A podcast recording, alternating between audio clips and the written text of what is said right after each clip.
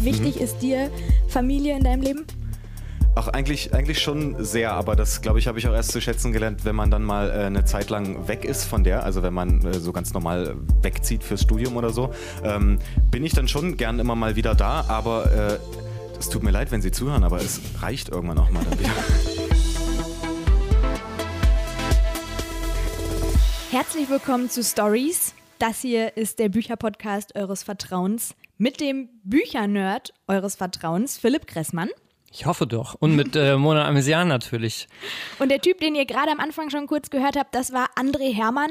André war diese Woche zur Lesung da mit seinem neuen Buch Platzwechsel. Wir haben sehr, sehr viel gelacht, aber wir haben auch viel über ernste Themen gesprochen, Themen, die eigentlich noch sehr weit weg sind für uns, nämlich Alzheimer, Pflegeheime und Altwerden. Altwerden ist noch weit weg für uns, ne? Ja. ja. Ich werde zwar 30, habe ich ja jetzt verraten. In jedem Podcast, in jeder Podcast-Folge einmal gedroppt, dass du 30. Ist auch gar nicht mehr so lange hin, ne? Ja, komm, wir hören uns die Lesung an. Auf jeden Fall äh. fand ich sehr, sehr cool, ähm, wie André diese zwei Stimmungen, also lustig und ernst, in dieses Buch verpackt hat.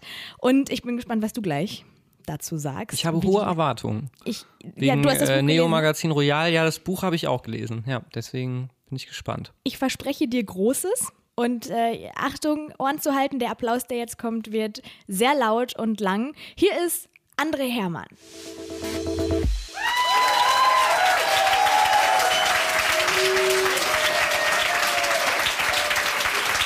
Hi. Hallo André, schön, dass du hier bist. Wie findest du, habe ich dich angesagt? Gerade? Äh, sehr gut. Ich bin, sehr, sehr treffend. Ich war so ein bisschen äh, aufgeregt, ehrlich gesagt, weil ich äh, jetzt hier so einen echten Profi sitzen habe. Du warst bis vor ein paar Jahren Stadionsprecher der U23 beim RB Leipzig. Bin, ich, bin ich immer noch. Bist du immer noch? Oh, Guck mal, ja. direkt falsch informiert hier. Wow. Die U23 gibt es nicht mehr.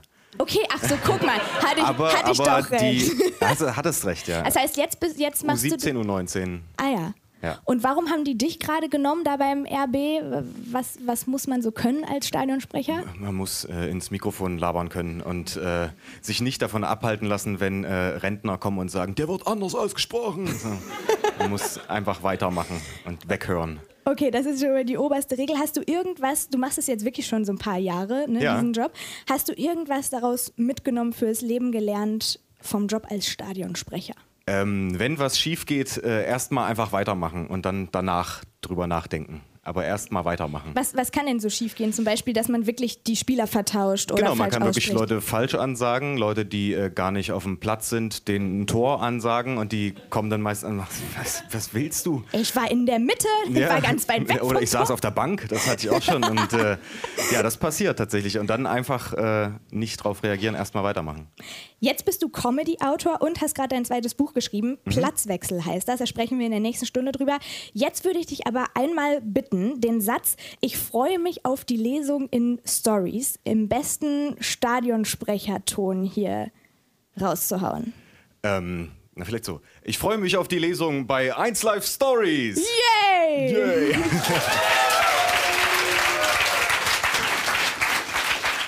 André, wenn jemand erzählt, ich bin Buchautor, dann weiß man in der Regel, kann man sich so ungefähr vorstellen, was derjenige macht, nämlich Bücher schreiben. Du bist jetzt aber auch Comedy-Autor und mhm. da bin ich mir nicht so sicher, ob das irgendwie jeder weiß. Was heißt das genau, Comedy-Autor sein? Ähm, dass man Witze schreibt für andere Leute oder äh, Witze, witzige Fernsehsendungen schreibt, also eine, eine Mixed-Show oder sowas. Und äh, ja, ich glaube, ich glaube, es ist manchmal hinderlich, wenn man ein Buch schreibt und man sagt, das ist Comedy-Autor, also äh, nee. Ähm, weil die dann den, den, nötigen Tiefgang vermissen. Aber äh, nö, ansonsten ist er so.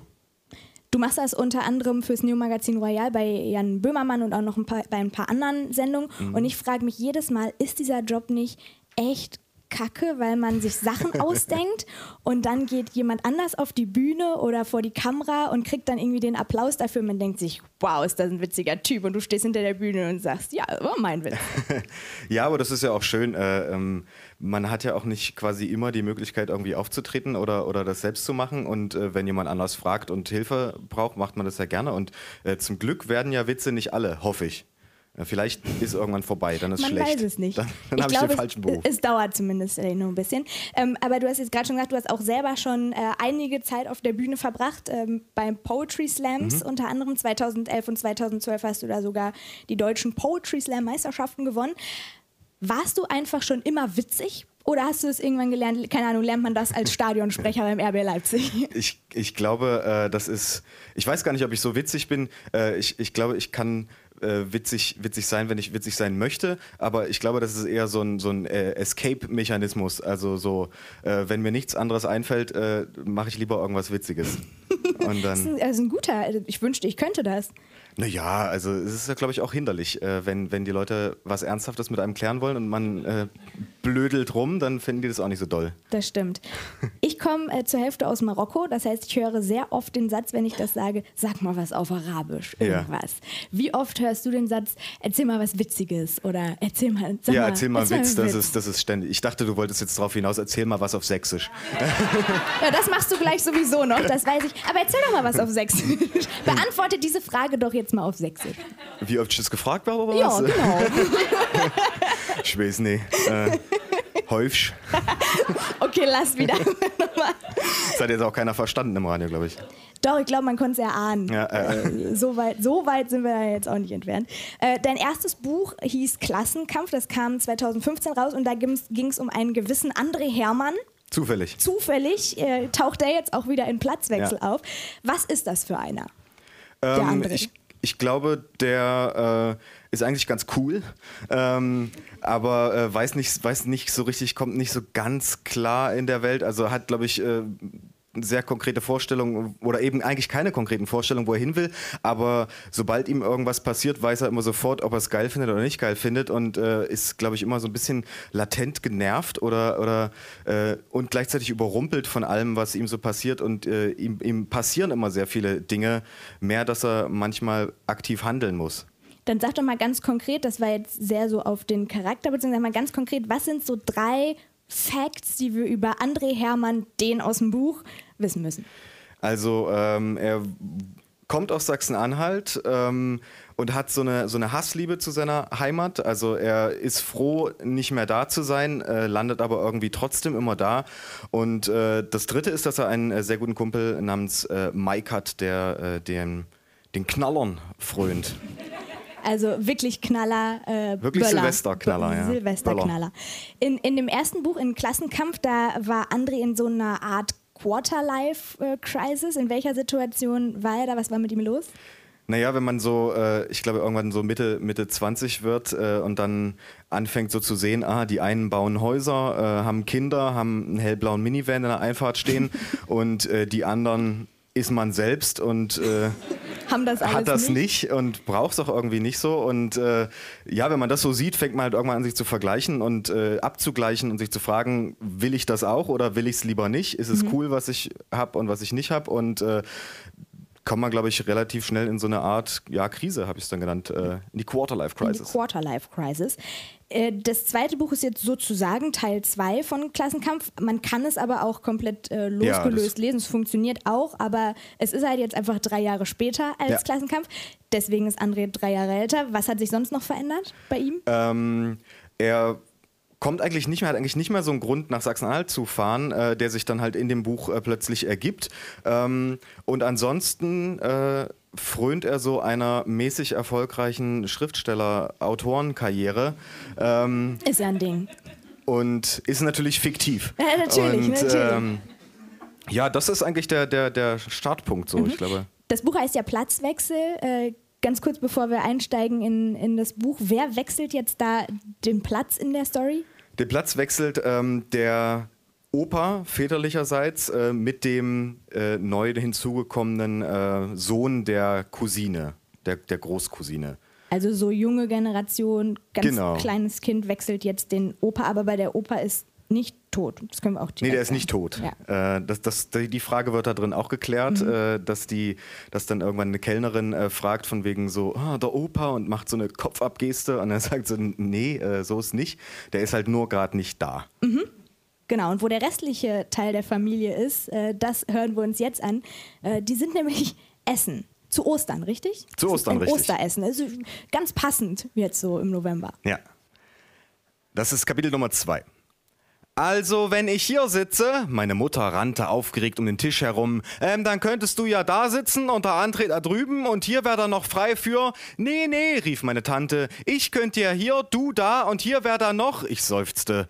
Alle im Restaurant hatten längst aufgehört zu essen und folgten stattdessen gebannt der neuesten Folge der Familie Hermann Comedy Show mit dem Titel Familie Hermann versucht sich beim Osteressen ganz normal zu benehmen. Wahrscheinlich zahlten die Leute sogar Eintritt dafür, sich Jahr für Jahr immer an Ostern die Premiere unseres neuen Stücks anzuschauen. Nee, rief meine Tante, als sich meine Mutter direkt neben sie setzte, du musst noch zwei Rücken. Entnervt zog ich einfach den nächstbesten Stuhl heran und setzte mich. André, brüllte meine Mutter, du bringst alles durcheinander, lass mich mal dahin. Nee, ich könnte auch, sagte meine Tante oder die Oma. Meine Mutter, meine Tante und meine Oma Emma rannten wie angestochen um den Esstisch herum und versuchten, den optimalen Sitzplatz für sich zu finden. Dieser zeichnete sich dadurch aus, dass neben ihm zufällig zwei Plätze frei blieben, auf denen, so ihre aller Hoffnungen, meine Cousine und ihr anderthalbjähriger Sohn würden sitzen können. Ist doch scheißegal, wo wir sitzen, rief ich. Wir sind doch eh noch kurz zum Essen, hier sitzt ihr halt mal nicht neben dem Kleinen.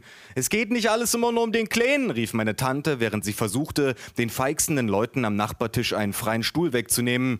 Genau, braucht doch noch ein bisschen Musik, wollen wir Stuhltanz draus machen, entgegnete ich entnervt. Du André, wir sind hier im Restaurant, du kannst dich ruhig mal benehmen, sagte meine Mutter. An den Nachbartischen wurden die ersten Handys gezückt, um dieses Spektakel für die Ewigkeit oder wenigstens für den Quatsch Comedy Club festzuhalten. Sie kommen, kreischte meine Tante. Seit der Geburt meines Großcousins hatte sich alles verändert. 28 Jahre nach meiner Geburt hatten meine Cousine und ihr Freund meinen Plan vom langsamen Aussterben unserer Familie heimtückisch durchkreuzt und es schien, als würde sich in den Reihen meiner Verwandten mit einem Mal ein schier unendliches Potenzial an aufgestauter Kindersehnsucht entladen. Meine Tante schien längst die menschliche Sprache verlernt zu haben und rief stattdessen fast ausschließlich Bu, bu, bu, bu, bu. Meine Mutter hatte sich in den Kopf gesetzt, alle Wolle der Welt zu kaufen und daraus jedes nur erdenkliche Kleidungsstück zu filzen, auf das der kleine Mensch schon von Geburt an wie ein elender Hippie herumlaufen möge. Naja, und die Sache mit meinem Opa Ludwig eben. Ihr Lieben, sagte meine Oma, wie schön, dass wir alle nochmal zusammengekommen sind, auch wenn der Opa Bu, bu, bu, bu, bu, schrie meine Tante das völlig entsetzt blickende Kind an. Das darf doch jetzt alles nicht wahr sein, dachte ich. Ja, wo ist er denn? Ja, wo ist er denn? blickte meine Mutter quer bei den Esstisch. Wenn du die Hände vor deinen Augen wegnehmen würdest, dann wüsstest du auch, dass er direkt vor dir sitzt, rief ich und zeigte auf das Kleinkind. Guck mal, was ich dir für eine feine Filzmütze gefilzt habe, brüllte meine Mutter und zerrte einen grün-gelb-blauen Spitzhut aus ihrer Tasche, den sie offenbar auf einem ganz fiesen LSD-Trip gebastelt hatte. Meine Güte, dachte ich, was haben wir diesen Menschen bloß los? Hatten sie das alles auch bei mir gemacht? Ah, die Familie Hermann, rief die Kellnerin, als sie unser Essen brachte und wandte sich an den Kleinen. Na, hier ist ja jemand Neues am Tisch. Ach ja, ist immer schön, wenn die Familie wieder größer wird, hä? Naja, der Opa, sagte ich und bekam unterm Tisch sofort einen Tritt von meiner Mutter. Meine Oma hatte Tränen in den Augen. Ach Oma, gucke mal, wie süß sein Hapsi Papsi ist, brüllte meine Mutter. Eilig hantierte meine Tante auf ihrem Teller herum. Bu, bu, bu, bu, bu, rief sie drohend und reckte ein monströses Stück Fleisch über den Tisch. Nee, nee, sagte meine Cousine, der kann das noch gar nicht kauen. Oh, das macht nichts, rief meine Mutter und steckte sich ein Stück Fleisch in den Mund. Das können wir vorkauen. Untersteht euch, rief ich, über überhaupt nichts vorgekaut. Brrr, machte meine Tante und ließ ihre Gabel durch die Luft gleiten. Gleich kommt das Fliegerchen. Nee, nee, lieber nicht, sagte meine Cousine. Ach was, haben wir beim André früher auch immer, auch immer so gemacht, rief meine Mutter. Ihr habt was, brüllte ich. Na, da ist jemand ein bisschen eingeschnappt, weil er jetzt nicht mehr der Jüngste in der Familie ist, hä? flüsterte meine Tante. Ich finde das übrigens richtig scheiße, was ihr hier macht. Was machen wir denn? fragte meine Tante mit einem Schulterzucken. Ihr tut so, als ob überhaupt nichts wäre.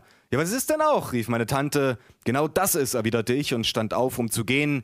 Hier, Oma, du musst bu, bu, bu, bu, bu machen, sagte jemand hinter mir. Ich drehte mich um. Meine Oma versuchte zu lächeln. Gib mir mal Geld, sagte ich. Ich gehe schon mal zahlen.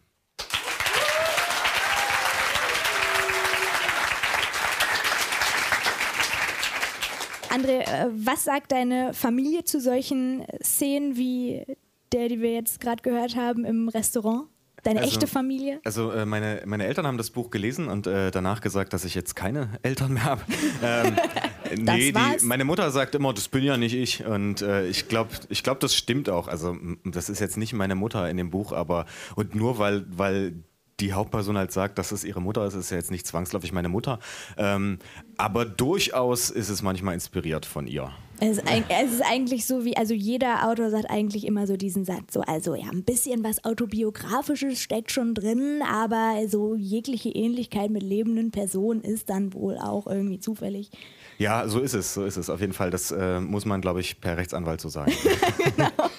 Aber das große Oberthema im Buch ist ja schon äh, Familie. So, wie wichtig mhm. ist dir Familie in deinem Leben?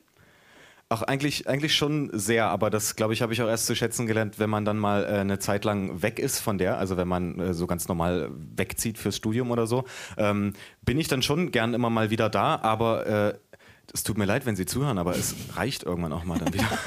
aber ich glaube, das ist Sehr ganz normal. Sehr viel zustimmendes Nicken im Publikum kennen wir, kennen wir. Ja, ja eben. Ja. Ich glaube, irgendwann reicht es halt auch tatsächlich mal. Man kann, irgendwann ist, glaube ich, die Zeit vorbei, wo man dann nicht länger als zwei Nächte da bleiben kann, weil man einfach irre wird, wenn, wenn man halt die ganze Zeit von wegen, dass die Tür aufgeht und dann von wegen, machst, was machst denn du? Und dann so, ich will meine Ruhe. Deswegen ist die Tür zu. Und, äh, aber ansonsten, na klar, ich mag meine Familie schon und das ist schon wichtig. Und du bist äh, tatsächlich in einer Provinz in Ostdeutschland aufgewachsen. Äh, du bist geboren in Wittenberg und dann in, in Dessau groß geworden. Mhm. Heute wohnst du in Leipzig. Was müsste man dir bieten, damit du wieder dahin zurückziehst? Vielleicht nicht zu deinen Eltern, sondern in eine eigene Wohnung nach Dessau? Ähm, oh, sehr viel Geld. Ähm, weiß ich nicht. Ich glaube, das würde ich, würd ich nicht machen. Also die Summe würde ich erstmal gern sehen, wo ich wirklich da anfange zu überlegen. Also wenn es die Option gibt, dass ich dann da auch mal wieder weg kann, dann vielleicht. Aber ja, die würden dich da nicht einsperren, aber du würdest Nur das schon weiß man nicht. aber ähm, nee, ich glaube lieber nicht. Ich glaube, das ist vollkommen okay so, dass die machen jetzt ihrs und ich mache meins. Und wir hier im äh, Sektor in Nordrhein-Westfalen, wir haben auch Provinz hier, aber keine ostdeutsche. Äh, wie groß glaubst du ist der Unterschied zwischen unserer Provinz hier und deiner Provinz im Osten? Ach, ich glaube, ich glaub, das ist ein bisschen universell. Ich glaube, die Leute haben überall so die gleichen Mechanismen, in die sie irgendwann zurückfallen. Äh, und ich glaube, das merkt man auch schon. Also ich finde ja auch so, selbst wenn man in Leipzig in irgendwelchen Spätis vorbeiläuft, also in irgendwelchen Kiosken oder Bütchen vorbeiläuft, äh, dann, ich habe das versucht, das zu übersetzen. haben wir ähm, gemerkt. Äh, sieht man, glaube ich, genau das gleiche Klientel hier. Also zumindest ich auf dem Weg vorhin hierher habe hab mich plötzlich sehr zu Hause gefühlt, als die Leute so. also da ist irgendwann ab dem vierten Bier ist der Duktus sowieso derselbe und dann. Ich weiß auch nicht, ob du es wusstest, aber es gibt äh, den amtlichen Provinzcheck, der funktioniert mit nur vier Fragen. Aha. Die würde ich dir jetzt mal stellen ja, und bitte. du brauchst einfach nur mit Ja oder Nein beantworten, okay? Leg los. Ich habe in meiner Jugend mehr Kühe als Kaufhäuser gesehen. Ja, definitiv. Ich habe ein Kaufhaus und mindestens zwei Kühe gesehen. Schützenfest war früher mein Jahreshighlight.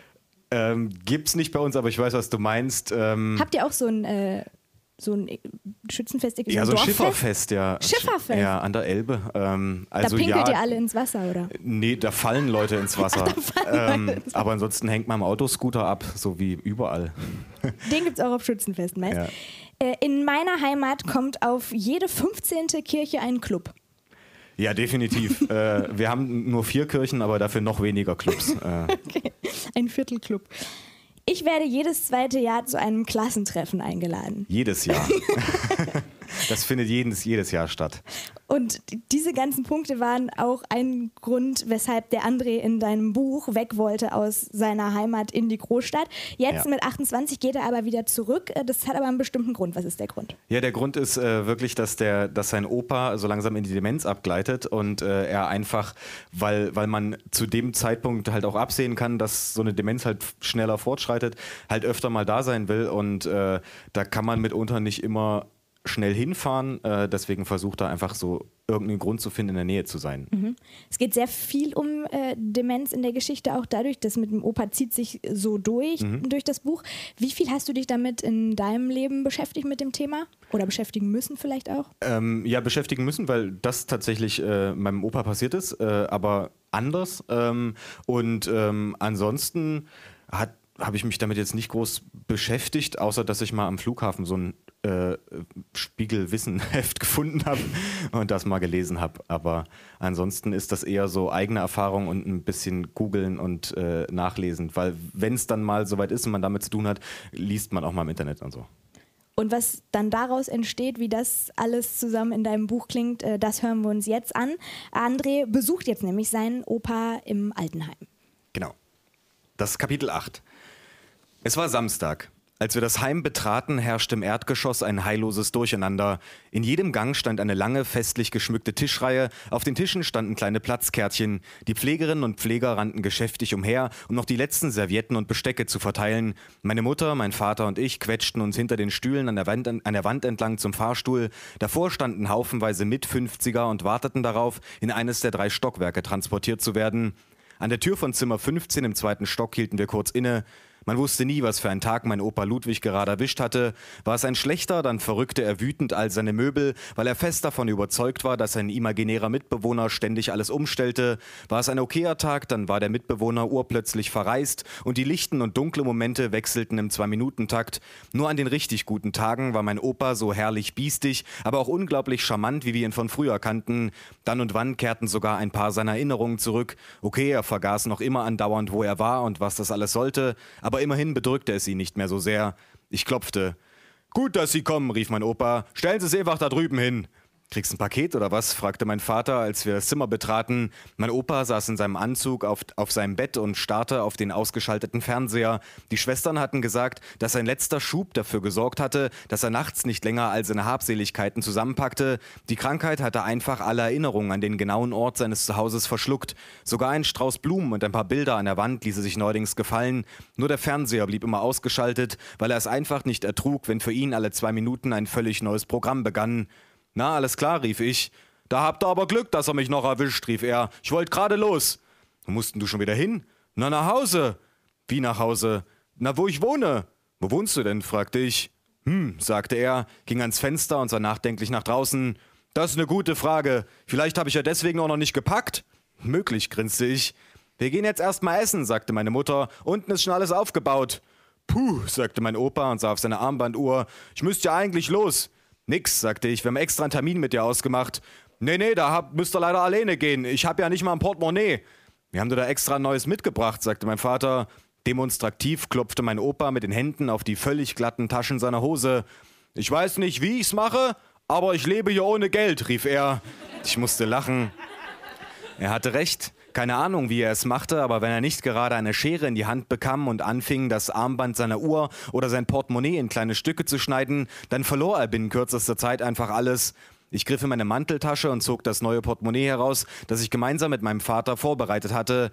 Damit es sich möglichst echt anfühlte, hatten wir irgendwelche alten Mitgliedskarten, ein bisschen Kleingeld und dazu ein paar 500-Markscheine aus dem Monopoly-Spiel meiner Eltern hineingesteckt.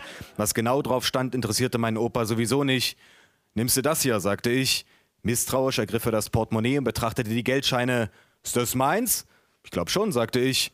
Ja, er nickte. Ich hatte schon immer das Gefühl, dass ich ziemlich reich bin.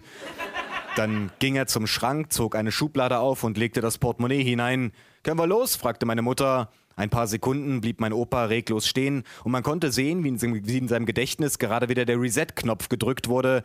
Dann begann er mit den Händen seine Hosentaschen abzutasten.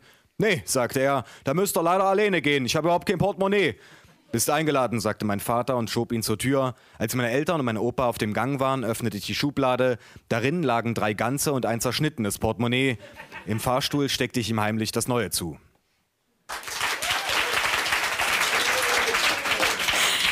André, das äh, zweite große Thema im Buch ist Altwerden bzw. altwerdende Familie. Mhm. Ein schwieriges Thema, eins, das man am liebsten verdrängen würde, ich zumindest. Du anscheinend nicht. Äh, wie kommt es?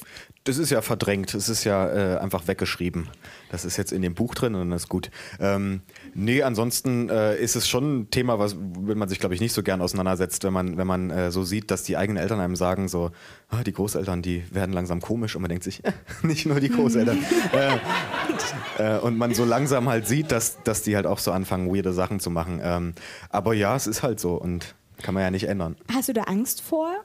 Also ich meine, das betrifft ja wirklich sehr, Ich glaube, ich habe eher Angst, dass ich wunderlich werde. Ähm, und dass du der Nächste bist in der ja, Kette, genau. der so wird wie deine Eltern, die so werden wie deine Großeltern. Ja, ähm, nö, eigentlich habe ich davor nicht Angst. Äh, vielleicht nur, dass es vielleicht mal irgendwie so richtig krass wird.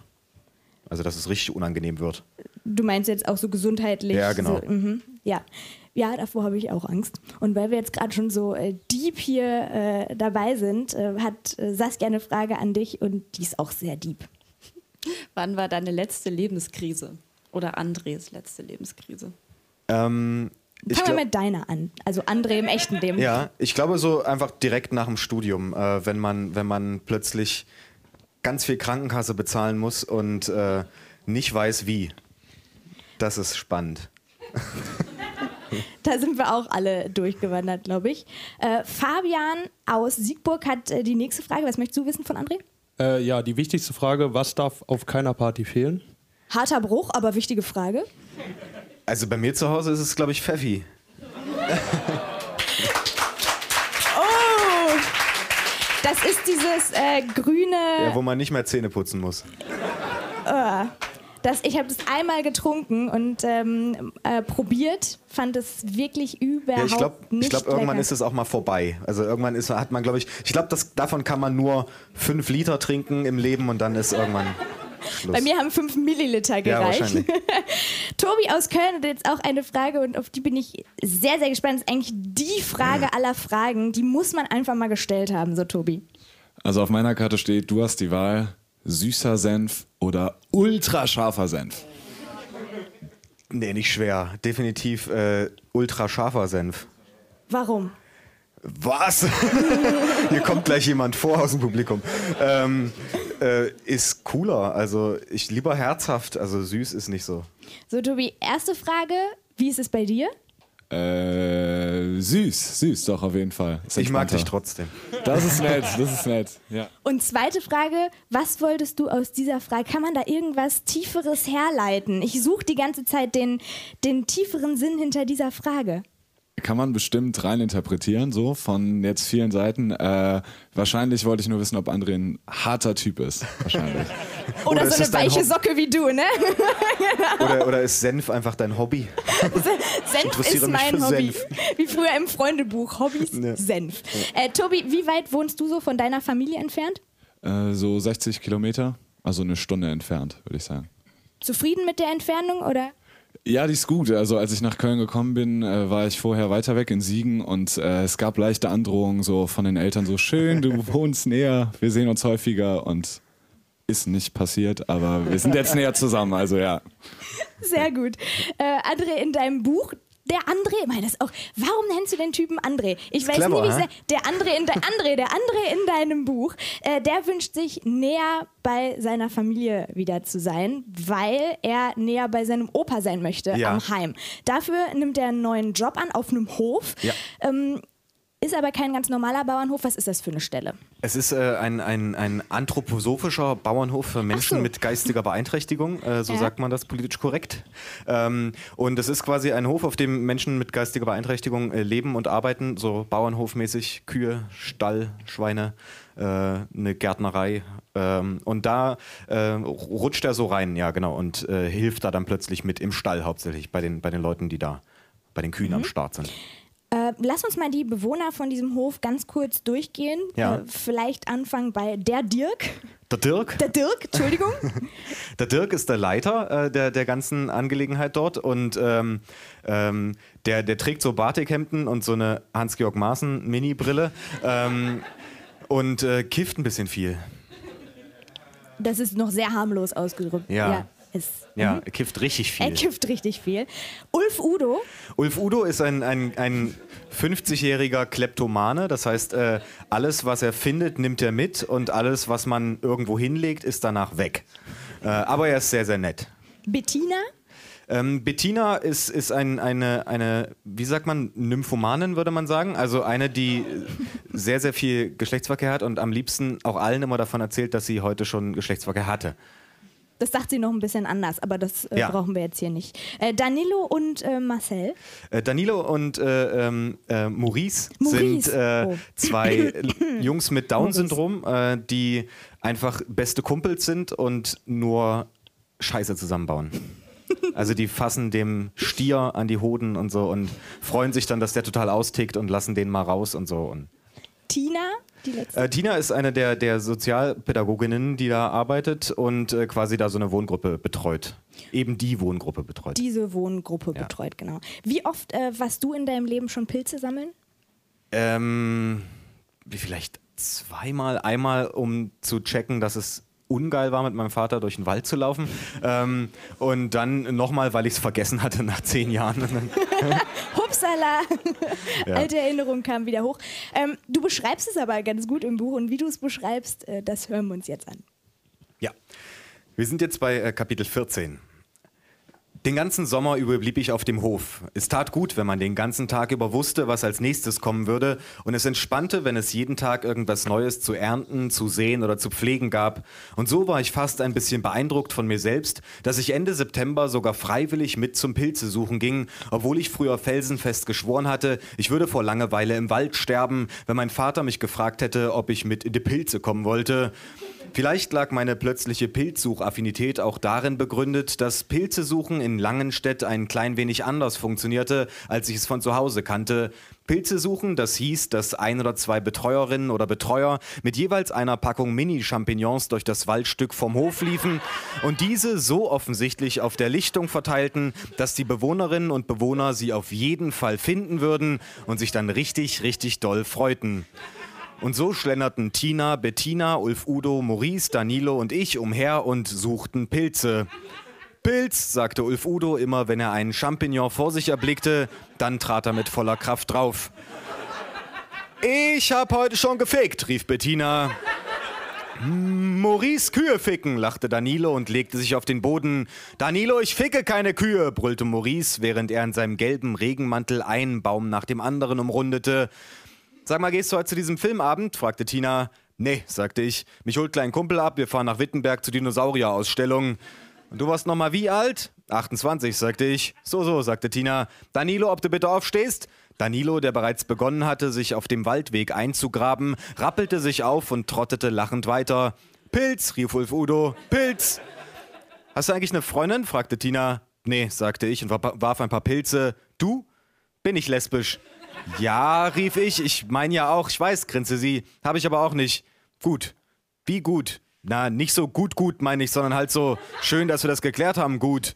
Und wieso findest du das schön, dass wir das geklärt haben? Ich finde es überhaupt nicht schön, rief ich. Ich habe das halt einfach so gesagt. Ich wüsste auch gar nicht, was dich das angeht, sagte Tina und ließ ein paar Pilze fallen. Ich habe da gar nicht damit angefangen. Du hast mich doch gefragt, da wird es aber erlaubt sein, das gleiche zurückzufragen. Dasselbe. Eben nicht, rief ich. Die Sätze sind nämlich sind nämlich nicht identisch. Sie meinen zwar dasselbe, aber geschrieben sind sie trotzdem maximal das gleiche. Wenn man es wirklich genau nehmen würde, dann sind sie sich eher sehr, sehr ähnlich, wohlgemerkt bei gleicher Bedeutung, mal abgesehen von dieser Geschlechtersache, obwohl Gender ist eh vorbei, aber trotzdem sind sie auf gar keinen Fall dasselbe. Tina sah mich etwas irritiert an, ich räusperte mich, sie grinste. Eine Weile sagten wir nichts, ließen ein paar Pilze fallen, damit hinter uns Pilz erklang und hofften, dass keiner unserer anderen Begleiter in der Zwischenzeit abgehauen war. Meine Cousine heiratet bald, sagte ich. Gut, sagte Tina. Wie gut, fragte ich. Na so, schön, dass wir das geklärt haben. Gut, sie grinste wieder. Mir soll's ja egal sein, sagte ich, also die bestmögliche Form von egal, aber meins ist es halt nicht. Mein Bruder hat auch geheiratet, sagte Tina, aber das hält nicht. Ich glaube, die warten nur so lange, bis die Kosten der Hochzeit im Verhältnis zur Dauer des Verheiratetseins halbwegs erträglich sind. Wieso war es so richtig groß? So richtig groß. So mit Kutsche und Schloss und so Pyramiden aus Gläsern durch die Champagner fließt, so wie, in den wie im Fernsehen. Aber wenn man dann eins wegnimmt, dann stürzt das ganze Ding zusammen. Also nicht, dass ich es ausprobiert hätte, sagte Tina. Pilz. Wenn es Hochzeiten gibt, bei denen sich die Hälfte der Anwesenden schon denkt, na, ob das eine gute Idee war, dann sollte es doch eigentlich auch Trennungspartys geben, wo man dann feiert, dass es endlich vorbei ist, sagte ich. Tina musste lachen. Eine Aparty, rief ich, wegen Apart und Party, verstehst du? Aparty. Nee, sagte Tina. Na, Apart und Party, Apart Party, Aparty. Das war Ironie. Ach so, sagte ich. Wie oft in deinem Leben hättest du schon eine Party feiern können? Ähm, ach, ich glaube, da muss man nochmal so ein bisschen im Freundeskreis denken. Äh, ich glaube, da kann man manchmal immer noch ganz gute Partys feiern. Ähm, weiß ich nicht. Ähm, also es gäbe bestimmt drei, vier gute Anlässe. Äh, Stimmt, man könnte das auch erweitern, wenn, wenn eine Freundschaft vorbei ist, wenn man sich, wenn man kündigt. Man könnte ja, eigentlich ganz, so eine, ganz viele eine Kündigungsparty. Antipa du, pass auf, wenn äh, Witze und Bücherschreiben irgendwann nicht mehr funktioniert, dann kannst du eine Apathy-Agentur eröffnen. Das ist schon ja. ein gutes Geschäft. Mm, wir sitzen jetzt hier so ungefähr, äh, ja, so eine Dreiviertelstunde und ich glaube, jeder, der zuhört, hat gemerkt, dein Buch ist irgendwie zweigeteilt. So auf der einen Seite lacht man sich noch kaputt über die Familie im Restaurant oder jetzt gerade übers Pilze suchen und äh, zwei Seiten weiter denkt man dann irgendwie richtig deep nach über so Themen wie Demenz, Pflegeheim und mhm. Sterbehilfe später noch. Hattest du nicht beim Schreiben auch manchmal so ein bisschen Angst, äh, dass das nach hinten losgeht, so ein, so ein Spalt in der Geschichte? Ähm, davor eigentlich nicht, eher so da, vor, dem, vor dem Ende, weil es natürlich irgendwie nachher auf irgendwas hinauslaufen muss und äh, soll es jetzt nur total lustig enden, aber man kann jetzt nicht so mega lustig enden, wenn es vorher halt um so ein Thema geht. Äh, eher, eher davor hatte ich Angst, so vor dem, vor dem Spagat jetzt eigentlich nicht so. Ähm, ich glaube, ich finde immer, ich kenne es so von der Lesebühne her, vom Vorlesen, äh, die Leute vertragen ernste Sachen immer genauso gut wie lustige Sachen, finde ich. Und was ist dir wichtiger, dass jemand jetzt hier ähm, nachher rausgeht oder das Radio ausmacht und dann sagt, hey, es war ein total ernstes Buch oder es war echt witzig? Ähm, witzig ist immer gut so als Einstieg und dann, äh, wenn das der Einstieg dafür ist, dass man nachher sagt, ach, da war vielleicht doch ein Gedanke, der ganz, ganz deep war, äh, dann ist es doch schön. Also erst lachen, dann denken. ja, so kann man sagen. Gut.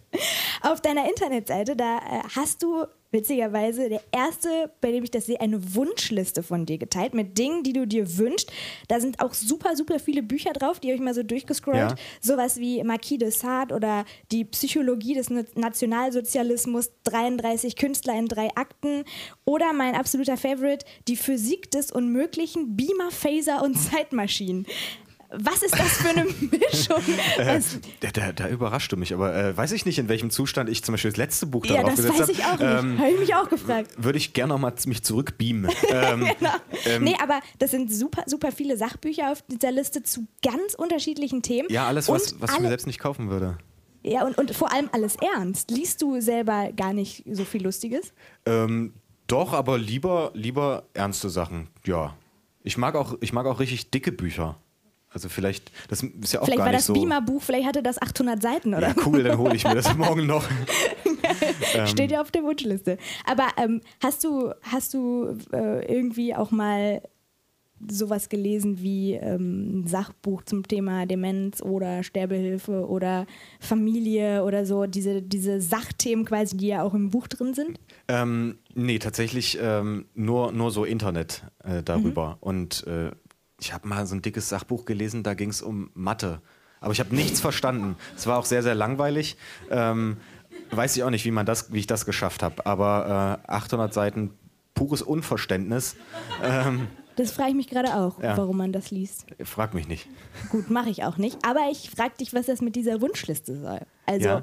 Das äh, habe ich noch nie gesehen. Die steht da einfach auf deiner Internetseite ja. ganz unten.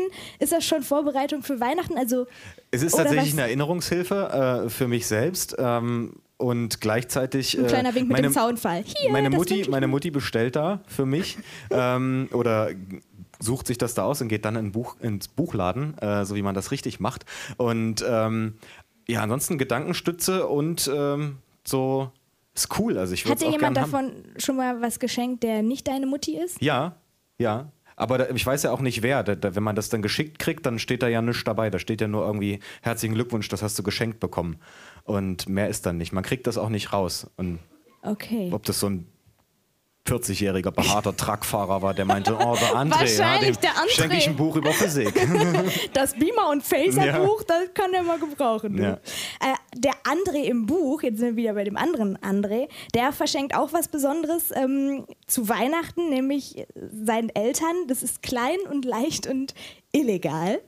Ja, er, er, schenkt ihnen zu Weihnachten äh, einen Joint ähm, und dann äh, versuchen die Eltern zu kiffen. Und im besten Sinne des Wortes, sie versuchen es und äh, scheitern daran extrem.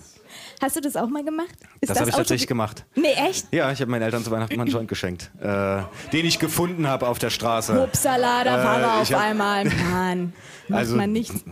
War auch, war auch nachher eine Kräuterzigarette, wie sich herausgestellt hat. Ist nichts passiert. So, so eine äh, Kaugummi-Zigarette. Ja, genau. Gut, lassen wir das. Äh, wir hören uns lieber den Weihnachtsabend aus deinem Buch an. Da gibt es nämlich auch noch eine ganz offizielle Bescherung. Und ähm, ja, wie die so abläuft, das ähm, liest du uns jetzt vor. Ja. Wir sind bei Kapitel 19.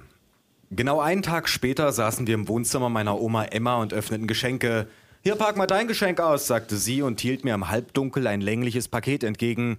Seit meine Familie väterlicherseits beschlossen hatte, dass 4 Watt für eine Energiesparlampe vollkommen ausreichend waren, saß man in Omas Wohnzimmer selbst bei angeschaltetem Licht immer die ersten drei Stunden lang im Dunkeln. Die tupierten Haare meiner Mutter warfen grauenhafte Schatten an die Wände und ein bisschen beunruhigten mich die gekreuzten Säbel über der Couch, die meine Großeltern einmal aus dem Österreich-Urlaub mitgebracht hatten. Es sah aus, als hätten wir uns zu einer geheimen Seance versammelt und gleich würde der zweijährige Sohn meiner Cousine auf dem Kaffeetisch festgepinnt und feierlich geopfert werden. Ich öffnete das Paket und zog eine Stange Lucky Strike hervor. Juhu, rief ich, genau das, was ich mir zu Weihnachten gewünscht habe. Kannst ruhig mal dankbarer sein, knurrte meine Mutter. Die Oma meint's doch nur gut, schluchzte meine Tante. Ich meint's doch nur gut, rief meine Oma. Ja, ja, sagte ich und winkte ab. Nur meine Tante hatte es in diesem Jahr geschafft, bei den Geschenken einen neuen Schrecklichkeitsrekord aufzustellen. Sie hatte jedem in der Familie eine Flasche Pfefferminz-Shampoo geschenkt, auf deren Front ein Foto von ihr mit einem fremden Kind abgedruckt war. Wer war dieses Kind? Und viel wichtiger noch, wo war es jetzt? Ging es ihm gut? Was hatte meine Tante ihm angetan? Misstrauisch blickte ich auf meine Tante, deren Gesicht nur halb erleuchtet war, und dann auf die Shampooflasche vor mir. Gruseligstes Geschenk ever. And this is what little Jonas became from us, erklärte der Freund meiner Cousine und hob ein Bilderbuch in die Höhe. Ilder Uch, rief der Kleine und klatschte fröhlich in die Hände. Was ist denn eigentlich mit dem los? fragte ich. Er versucht den Jungen bilingual zu erziehen, sagte meine Cousine kopfschüttelnd. Ihr wisst aber schon, dass ihr nicht zweisprachig seid, ja? Frag nicht, sagte meine Cousine, stürzte ihren Wein hinunter, füllte das Glas wieder auf und stürzte erneut. Of course we are two speaking, sagte der Freund meiner Cousine. Er zog das Bilderbuch zu sich heran, schlug irgendeine Seite auf und zeigte auf das Bild einer Feuerwehr, die gerade ein Feuer an einem großen Gebäude löschte. Look here, Jonas, sagte er. This is a firewar. Ich nickte. Firewar, exactly. Auto, rief der Kleine begeistert. Ja, brüllte meine Tante. Das ist ein Krankenwagen. Das ist eine Feuerwehr, sagte ich. Guck, da sind die Sanitäter, schrie meine Mutter. Genau, rief ich die Sanitäter mit den gelben Helmen und den feuerfesten Jacken. Firewall Man, erläuterte der Freund meiner Cousine. Guck, rief meine Oma, die haben sogar eine Drehleiter. Ja, rief ich, und dann nehmen sie ihren großen Schlauch und spritzen Medikamente direkt in das Krankenhaus rein. Guck, das qualmt schon vor Freude. Seid ihr blind oder was? Tatü, tata, die Feuerwehr ist da, las meine Tante vor. Tatü, tay übersetzte der Freund meiner Cousine. The Firewall is hey. Flammen lodern aus dem Haus, Rauch steigt hoch aus dem Fenster hinaus. Doch schon brennt es hier nicht mehr. Zum Glück gibt es die Feuerwehr. Das reimt sich. Juhu, rief der Kleine. Ja, sagte ich, Dekonstruktion ist ja auch irgendwie Kunst. Meine Mutter stieß mir einen Ellenbogen in die Seite. André, man muss sich nicht über alles lustig machen. Vollkommen unrealistisch verteidigte ich mich. Wer schreibt denn so einen Stuss? Muss man als Kinderbuchautor immer besoffen sein oder was?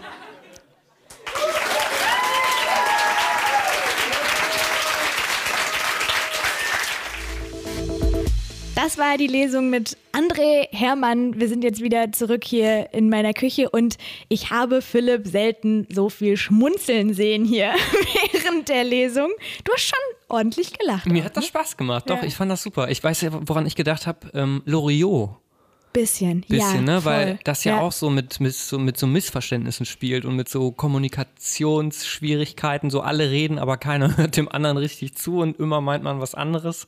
Ähm, und so ein bisschen kennt man das ja auch von der eigenen Familie. Also jetzt nicht in ja. der Härte, aber so, so ein bisschen die Ansätze gibt es ja irgendwie bei, bei allen. Und ich fand, das Buch hat super funktioniert, wenn man es selber gelesen hat. Da habe ich auch selber schon viel gelacht, aber es hat noch viel besser funktioniert.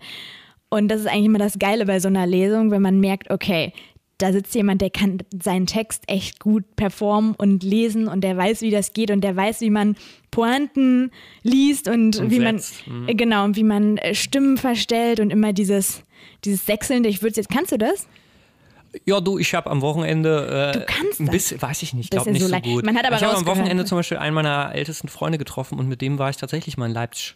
In Leipzig. In Leipzig. Und der hat da früher halt mal gewohnt und ähm, dann sind wir da, ich glaube, das war wegen einem Festival oder so. Es ist jetzt so zehn Jahre auch her, genau. Und dann waren wir halt in seiner alten Nachbarschaft und ganz, ganz liebe Menschen da. Und eine Nachbarin ist dann rausgekommen, oh du, oh mate, du bist, du bist und so, ne? Und dann ähm, hat er halt so versucht, auch mit der ein Gespräch anzufangen, so locker. Und ähm, hat dann so gefragt, äh, irgendwann war halt diese Euphorie auch so ein bisschen krass, ne? Und mhm. er dann nur so, ähm, ja, wie geht's denn ihrem, ihrem Kater, ne? Ja, du, der, der Felix ist am Stot gefahren. Nein! ja.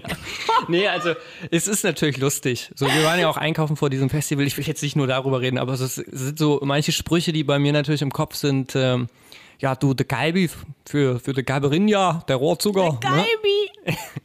ich musste nicht nur deswegen lachen, aber klar. aber dann hast du es ja gerade noch doppelt gut im Ohr jetzt ja, nach der absolut. Das. Ja, das hat mich schon, äh, das hat mich schon sehr zum Lachen gebracht eben. Aber ähm, was du jetzt gerade gesagt hast, so von wegen, wenn er das liest, dass es dann noch mehr da ist.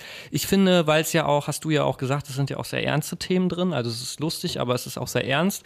Man merkt dann immer, wie krass das ist wenn so ein Poetry Slammer ne, einen mhm. Text auch liest und wie sehr das auch den Text prägt, weil da sind ja tausend Dialoge drin. Also das Buch besteht ja, sage ich mal so zu 80 Prozent eigentlich aus Dialogen. So und das ist schon, ich würde schon sagen, dass man da merkt, dass er halt Poetry Slammer ist. Das ja, ist halt ja, ja. Das Buch ist eigentlich wie dafür gemacht, um es vorzutragen auf einer, auf einer Slammer-Bühne oder ja. halt bei uns. Aber was noch dazu kam, fand ich war einfach André selber ein total unaufgeregter, entspannter Typ, hm. mega sympathisch. Also ich, ich habe selten jemanden gesehen, der da so relaxed einfach reinmarschiert. Den Soundcheck, den haben wir gemacht. Das war alles so, ja, machen wir alles so, wie du, wie du meinst. Das wird schon cool. Ich hm. freue mich. Und der jetzt auch im Nachhinein sich sehr doll freut, das weiß ich auf diesem Podcast. Hallo André, wenn du gerade zuhörst. Also es hat echt, hat echt sehr viel Spaß gemacht, die mhm. Lesung. Ja?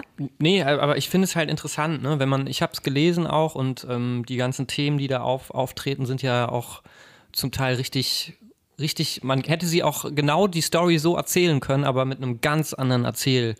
Modus ja, jedes sozusagen. Thema für sich könnte eigentlich ein eigenes es Buch sein. Es sind so viele Themen in diesem ja, Buch drin, die gut sind und auf unterschiedliche Weisen interessant, ne? Ja, und es hätte auch jeweils eine ganz eigene traurige Geschichte sein können. Oder also eine sehr, sehr lustige, halt, ja, wenn genau. man die traurigen Parts weglässt. Das ist äh, ne? eine Kunst Aber Fall. was war für dich, also ich weiß gar nicht genau, wo wir anfangen sollen hier. Ja, was so viele, war, ne? Such du dir irgendein Thema aus. Was, was ist so was, was dir jetzt als erstes in den Kopf kommt aus der Lesung? Stadt, Land.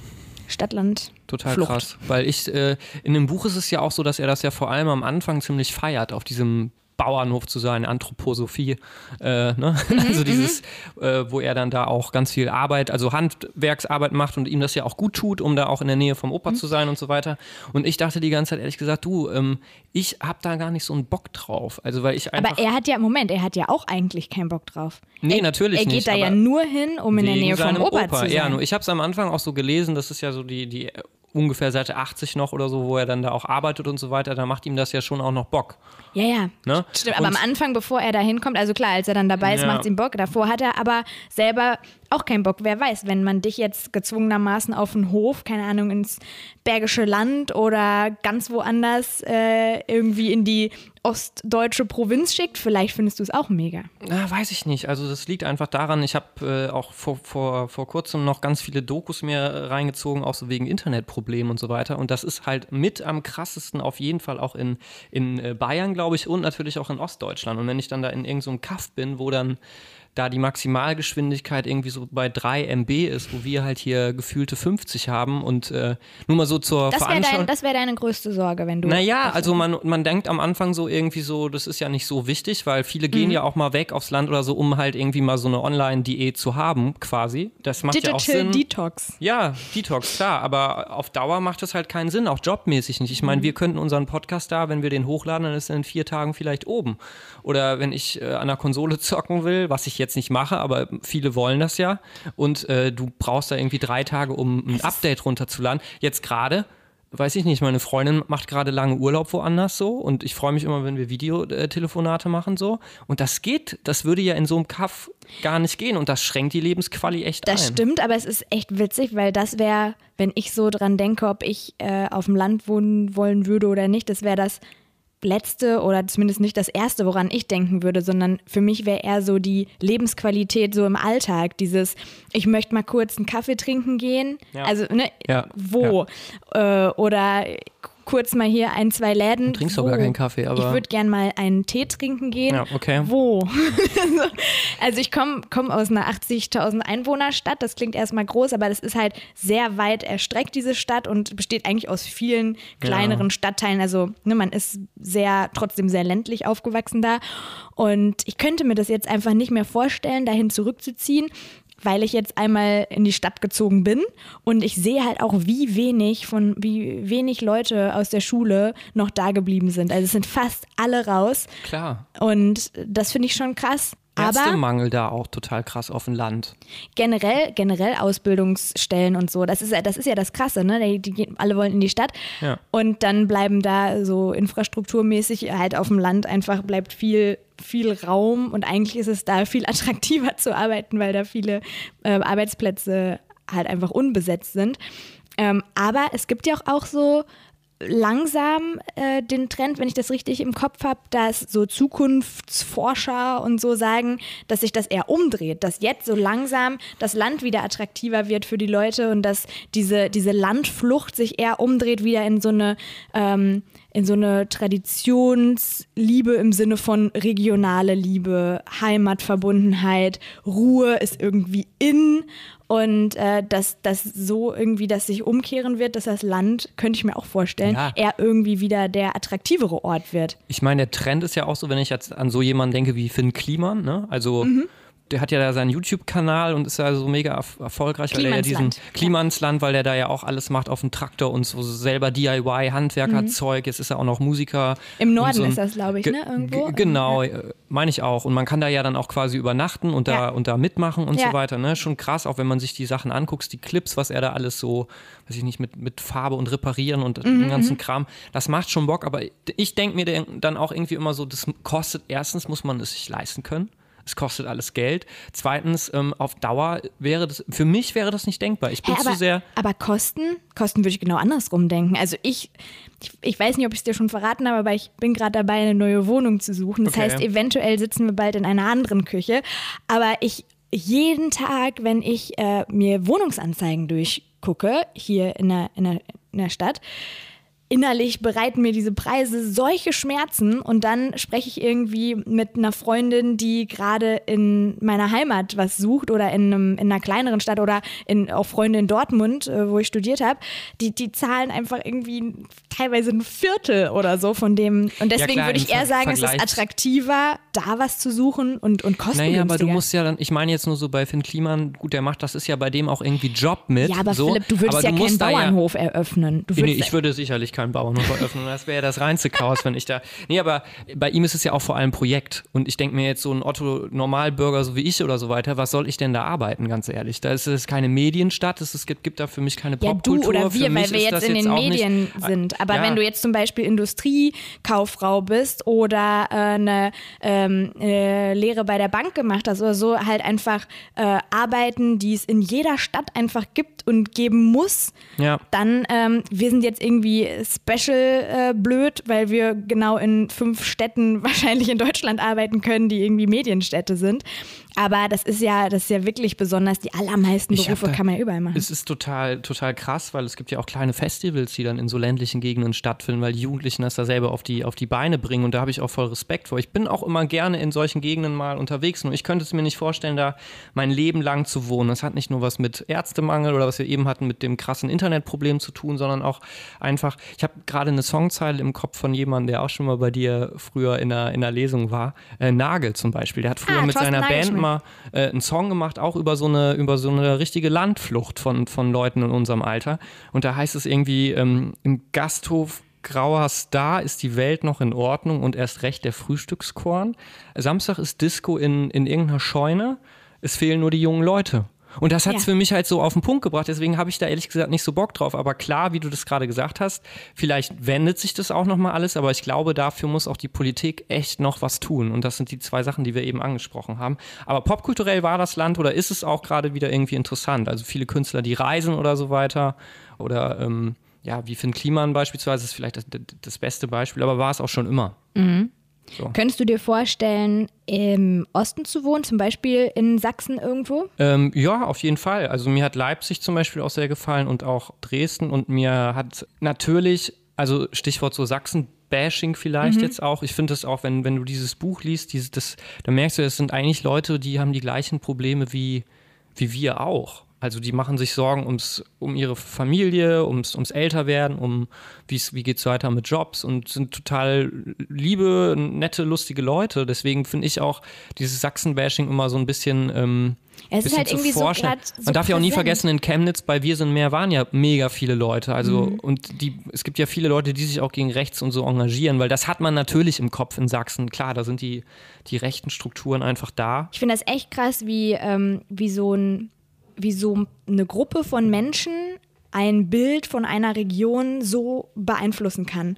Also wenn man im Moment Sachsen sagt, denkt man direkt, Ja, klar. ne? Leider ja. ja. gut, aber denkt halt leider auch an nicht. rechts und an und und das ist äh, total total traurig halt für die Menschen finde ich, die da wohnen, ähm, die damit gar nichts zu tun haben oder im Voll. Gegenteil halt total anti sind. Und sich engagieren und deswegen auch ähm, sich voll den. Respekt, weil wenn die noch weggehen würden, dann wäre das halt total Ja. Quatsch. Trotzdem muss ich gestehen, Sächsisch ist nicht mein liebster Dialekt, den ich höre. Aber man kann ja, man merkt ja auch, er kann sich ja, er hat ja super viel.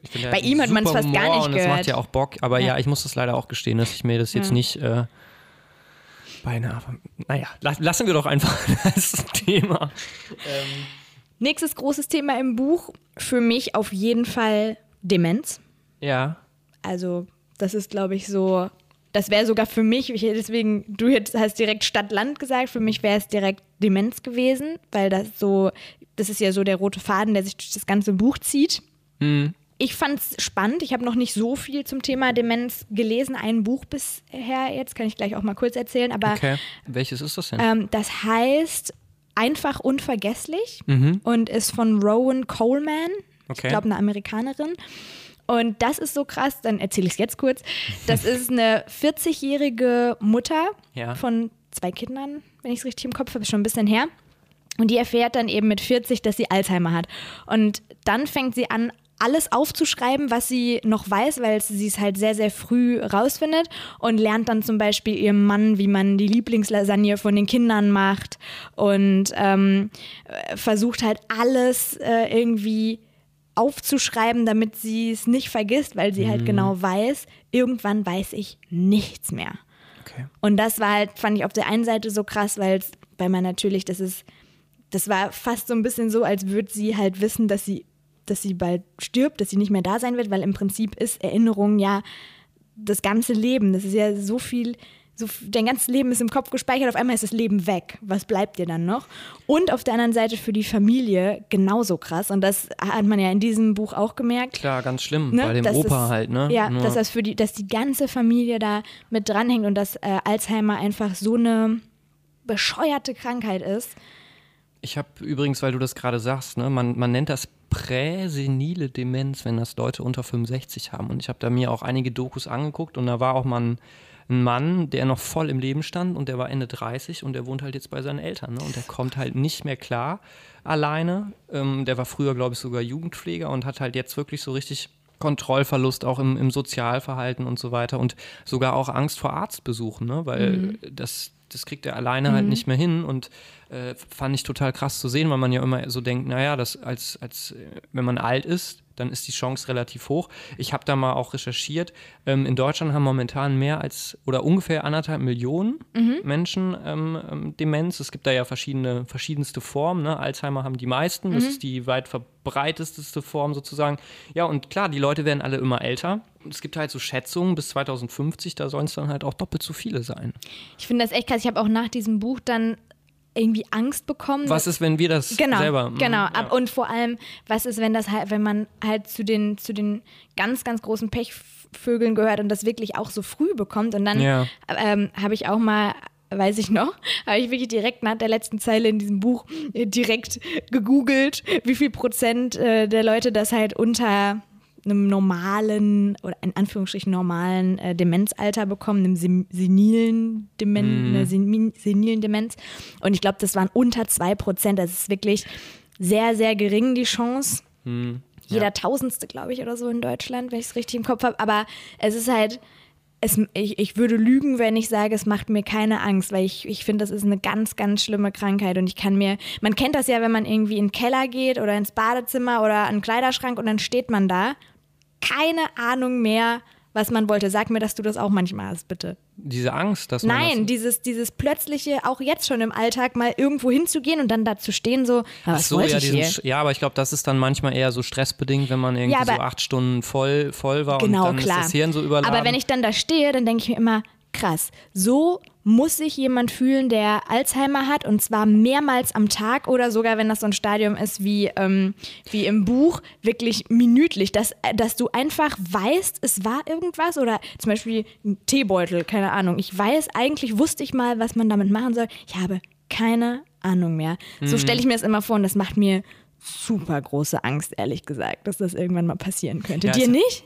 Ja klar, natürlich, meinte ich ja eben, aber es ist ja auch immer so von, von vor allem, es ist ja was, du, du kannst ja nicht drauf Einfluss nehmen. Man kann ja nicht irgendwie sagen, klar, ich habe jetzt mal gelesen, klar, es gibt vielleicht so bestimmte Faktoren, wo man sagt, das ist vielleicht, könnte ein bisschen darauf Einfluss nehmen. Keine Ahnung, ich bin kein Mediziner, aber es ist ja keine Krankheit, auf die du Einfluss hast. Nee, eigentlich null. groß, ne? Null. Das ist ja schlimm. Das ist ja auch ganz, ganz wichtig. Das heißt, ja, was, Aber da kann man du- halt nichts machen. Also, Hast du schon mal mit irgendjemandem gesprochen, der ähm, Alzheimer hat? Weil als ich das jetzt gelesen habe, ist Mhm. mir aufgefallen, ich habe auch schon mal eine Doku gesehen und halt dieses Buch gelesen und weiß natürlich so ein Also- bisschen, aber ich habe noch nie mit jemandem wirklich ehrlich gesagt gesprochen, der das hat. ich habe in, in meiner, also eine ältere Person aus meiner Familie hat äh, auch Demenz. Ach echt? Ja, ich will eigentlich nicht mehr drüber reden. Also das ist halt so, in dem Buch ist es, da, über das wir jetzt Mhm. gerade sprechen, ist es erstens viel krasser. Zweitens auch finde ich das irgendwie, da, dass der das gemacht hat, finde ich, find, find ich super, weil Das er das was, so geschrieben dass hat. er es geschrieben hat. Er das so geschrieben hat, dass man, ähm, also dem, wie gesagt, in dem Buch ist es viel krasser und er hat es halt, finde ich, trotzdem so geschrieben, dass man, hat man ja auch bei der, habe ich ja eben bei der Lesung gehört, dass die Leute irgendwie gelacht haben darüber und du, aber er macht sich natürlich nicht darüber lustig, so, sondern so ist das ja auch einfach. Ich habe mir natürlich dann auch mal äh, Dokus angeguckt und ein bisschen recherchiert und dann äh, das Einzige, was mir in dem Buch so gefehlt hat, weil ich finde, es ist eine große Kunst, ne? also wie er ähm, das dargestellt hat, was das mit der Family macht, weil es ist ein trauriges Thema und das, diese Message hat er in diesem Buch, obwohl man natürlich irgendwie lachen muss, wenn dann der, sein Opa da irgendwie drei Portemonnaies zerschnitten hat. Wobei, ganz kurz, sorry, dass ich Ja. unterbreche, aber das fand ich in der Lesung so spannend. Das Publikum hat total viel gelacht, aber bei dieser einen Stelle, die er vorgelesen hat, das Kapitel in dem Altenheim, wo der Opa diese Portemonnaies zerschneidet und so, das war ja auch lustig geschrieben und das sollte auch witzig sein. Und wenn man selber liest, merkt man auch, man, man schmunzelt dabei, weil das halt so verrückt ist irgendwie. Mhm. Aber in dem Moment war das, war das Lachen im Publikum, ich habe das ja beobachtet da von Okay, vorne aus, ja. war es so viel verhaltener. Und man hat so gemerkt, die Leute wussten nicht, okay, darf man da jetzt drüber lachen oder nicht? Ne? Das ist so ist ganz spannend und das fand ich auch, äh, deswegen habe ich das auch gefragt, ob er nicht Angst hatte, dass das nach hinten losgeht. Das ist eine große Kunst, das so zu mixen, wirklich, Voll. diese, diese beiden. Ähm, Habe ich auch ja, echt ja. Äh, in dem Fall Respekt vor. Nur, das ist vielleicht so das Einzige, das, das findet man aber auch an ein paar Stellen im Buch auf jeden Fall wieder. Nur ich mache mir auch manchmal so Gedanken, was, was sind das für Leute, also so Pflegekräfte, wenn du auch so Dokus siehst, die werden einfach so scheiße bezahlt. Und die, das ist ja kein Geheimnis in Deutschland, wenn man äh, sich irgendwelche Talkrunden auch anguckt und so weiter. Und da, das hat auch gar nicht groß jetzt mit einer politischen Ausrichtung zu tun, da wird halt einfach viel zu wenig gemacht. Und die Leute, die dann ähm, auch so ein Opa wie halt diesen ähm, den, den älteren Herrn hier in Platzwechsel quasi betreuen, 24-7, da habe ich halt einen Wahnsinnsrespekt vor, weil die das ja nicht nur wie bei einem Familienbesuch mal zwei, drei Stunden haben, sondern das wird ja auch beschrieben in dem Buch, ne? dass das halt im Gehirn auch emotionale Zentren sind und Klar. die können dann auch richtig unfreundlich werden. Natürlich meinen die das nicht böse oder so weiter, aber dass es da so Kräfte gibt, die, äh, Pflegekräfte, Fachkräfte gibt, die sich das, die da sehr professionell ähm, im Einsatz sind. Nicht nur am Tag mal eben, wie gesagt, für einen Familienbesuch, da habe ich schon echt Respekt vor und kann mich da eigentlich immer nur wiederholen, dass für solche Leute gesellschaftlich einfach mehr, mehr, mehr da sein muss. Absolut, finde ich auch total. Und auch ähm, Geldmäßig. geldmäßig und das gleiche auch bei Familie, die sich dafür entscheidet, jemanden dann doch zu Hause zu lassen mit Alzheimer und nicht in ein Heim zu stecken, sondern Mhm. Ja. sich zu Hause drum zu kümmern, dass man solche Leute unterstützt, weil das stelle ich mir so schwierig vor, emotional, psychisch, physisch, äh, eigentlich rund um das ganze Leben bricht ja auch für Angehörige zusammen. Das, äh, das finde ich echt krass. Ja, wenn das dann so ein Level erreicht hat wie in dem Buch, dann, Dann auf jeden Fall. dann ne? ja, ne? Ja. Also gibt natürlich, wie gesagt, verschiedene Stadien, glaube ich, ne? Verschiedene, verschiedene ähm, Krankheitsformen noch sozusagen. Und es wird ja auch immer schlimmer, ne? ja, klar, ich habe so eine Doku gelesen, äh, gesehen. Du immer mit deinen Dokus. Was Naja, machst du also ich eigentlich das privat, halt- Philipp? Ne, ich finde das schon, ich gucke Dokus, ich lese Dokus. Ich lese Dokus. Ja, das sind alles Sachen, die ich auf dem Land nicht machen könnte. Da hätte ich, könnte ich mir in der Woche vielleicht zwei Dokus angucken. Also wenn ich jetzt, ich meine jetzt ein krasses Beispiel. Das soll gar nicht anti-provinziell klingen. Okay, was, was wolltest du denn? Nee, welche aber Doku tatsächlich auch eine, eine ältere Frau, die ähm, ihren Mann halt hin und wieder besucht dann und der sich dann nicht direkt immer an die erinnern kann. Und das stelle ich mir halt richtig hart vor. Und sowas Mhm. ist ja auch in dem Buch, in, in Platzwechsel so. Aber er kriegt es trotzdem, es ist ja eine, eine sehr lockere Familien, es ist eine Familiengeschichte. Äh, und Familiengeschichten, also literarische jetzt, finde ich, Finde ich sind immer dann besser und interessanter, wenn sie eben nicht nur lustig sind. Das stimmt. Ich habe ich hab mal ähm, überlegt, also das hat, das hat mir bei dem Buch so gut gefallen. Ich habe gemerkt, ich habe lange keine richtige Familiengeschichte mehr gelesen, habe dann mal so überlegt, bin mal in mein Bücherregal gegangen, habe mal ein paar rausgesucht und habe gemerkt, ich habe ehrlich gesagt bei mir im Schrank keine lustige Familiengeschichte. Es sind Nee. immer nur so, mm -mm, es sind immer nur so, ja, eher, eher sowas, was, was viel so zu tun hat mit äh, entweder was Geschichtliches Ja. ähm, hier zum Beispiel, warte. Kennst du das? Ayana Mattes Zwölf Leben. Nee, kann ich nicht. Das spielt äh, in Aber lass mich raten, zwölf Familienmitglieder, zwölf. Äh, Fast. Also es spielt in den 20er Jahren äh, nach dieser Great Migration in Amerika, als die ganzen Afroamerikaner aus den Südstaaten in die äh, Industriestädte im, im Norden von Amerika ausgewandert sind. Ja. Und da ist eben eine Frau, die hat zwölf Kinder, eine Afroamerikanerin, ähm, Hattie. Und das Buch erzählt halt die Geschichten von allen zwölf Kindern und zeigt, wo aus dieser Migrationsgeschichte, wo das dann für die alle hingeht und wie die sind. Sowas meine ich. Ne? Ist Okay. halt, ist halt nicht witzig, ist auch nicht Nee. super traurig, dieses Buch, aber es ist einfach nur, ist einfach nur eher so geschichtlich. Oder, ähm, was ich auch noch jetzt gerade erst gelesen habe, Alexa Hennig von Lange, Kampfsterne. Spielt in den 80ern, es erzählt die Geschichte von drei Familien. Ich mag das immer gerne, wenn so ver- verschiedene Erzählstränge so zusammenkommen. Und Okay. das ist hier halt auch so. Je, ähm, drei Familien, die verschiedenen Familienmitglieder erzählen ihre Geschichte. Und das ist halt so ein bisschen so ein Blick ins Bürgertum, in die Mittelschicht der 80er Jahre. Es geht um Eifersucht auf andere, um versteckte Liebe, um Gewalt in der Familie. Und das fand ich so cool, weil das hat mich so ein bisschen erinnert an ähm, Dunkelgrün, fast schwarz von Mareike Fallwickel. hm, das das kenne ich wiederum. Das ja, ist ja, äh, ja. ein total, auch ein total cooles Familienbuch und ähm, ich mag das gerne, wenn das so ein bisschen, mit so ein bisschen Richtung, äh, ja, so böse Verstecke in der Familie, Geheimnisse, Rache, Oh, Eifersucht. was. Was denn? ähm, am Beispiel meines Bruders von Uwe Timm. Das, äh, da geht es äh, darum, dass ein, äh, ein junger Mann sich an seinen äh, Bruder erinnert, der früher in der Waffen-SS war und dann quasi so recherchiert, rausfindet, ob das halt nur ein Mitläufer war oder nicht. Und es geht halt auch viel um, um Erinnerungsarbeit. In dem Sinne ist es schon ein Familienroman, weil er halt mitkriegt, wie sehr der Vater halt noch diese auch echt so ein richtig fieses, schlimmes Nazi-Denken noch irgendwie im Kopf hat. Das ist gerade meine Erinnerung an den Roman und das ist schon auch ein düsterer Familienroman. Uwe Timm am Beispiel meines Bruders heißt Aber das ist ja dann jetzt auch so düster. Liest du Ja, denn, ja, weil genau. du warst gerade so erstaunt, als ich gesagt habe, ich lese, habe bis jetzt nicht so viele lustige Familiengeschichten gelesen wie ja bei André. Hast du irgend, also fällt dir irgendwas direkt ein, was du gelesen hast, was ein lustiges, lustiges Familienbuch? Nee, nicht wirklich. Es, es hat ja immer mit dem, mit dem Umgang auch zu tun, wie man schreibt. Also bei Oliver Polak, wo wir vielleicht auch so ein bisschen die, die, die Brücke schlagen zur Comedy, fällt mir jetzt nur so ein. Das ist ja kein, das ist ja keine lustige Biografie. Aber es ist, für, es ist auch kein Familienroman, wenn Polak über seine, ähm, seine Depression schreibt, aber da tauchen natürlich auch, da taucht seine Mutter immer äh, mit auf, ne? Da macht er ja auch Witze in der Lesung neulich bei Stories, ähm, wo er über seine jüdische Mama erzählt, wie die auch mit bestimmten Sachen umgegangen ist, dass es eine ganz starke Frau ist. Er hat ja, glaube ich, auch über seine Tante geschrieben und über seinen Vater, die ja auch dem Antisemitismus in Deutschland auch noch im, im Dorf in der Nachkriegszeit krass ausgeliefert waren. Also wahrscheinlich Und ist das so die äh, Grenze. Das ne? ist natürlich so, kein klassischer Familienroman, aber äh, und es ist vor allem auch, wie du schon gesagt hast, kein leicht, über, überhaupt kein leichtes Thema und es ist auch nicht direkt lustig, aber es hat natürlich trotzdem so Genre-Schlagwort noch ein Mhm. bisschen mit Comedy, weil da hat er schon immer mit drüber geredet. Das gehört halt einfach so zu ihm. Ja. Aber klar, so richtig lustige Sachen ähm, jetzt nicht. Aber ich habe mir zum Beispiel gedacht, so weil ähm, Comedy, Poetry Slam, klar muss man unterscheiden, aber äh, hier, ähm, André kommt ja aus dem Kontext, so Poetry Slam. Ja. Und ich habe da was gefunden, das fand ich total spannend. Erzähl. Und zwar ähm, ein äh, Poetry Slammer, der heißt Lars Ruppel, der ist auch richtig hauptberuflich Poetry Slammer. Der hat ähm, quasi so ein, so ein Projekt, das heißt Wegworte. Und das ist so ein bisschen, glaube ich, inspiriert aus, von einem Konzept, das aus, aus den USA kommt, äh, wo äh, das heißt als Poetry.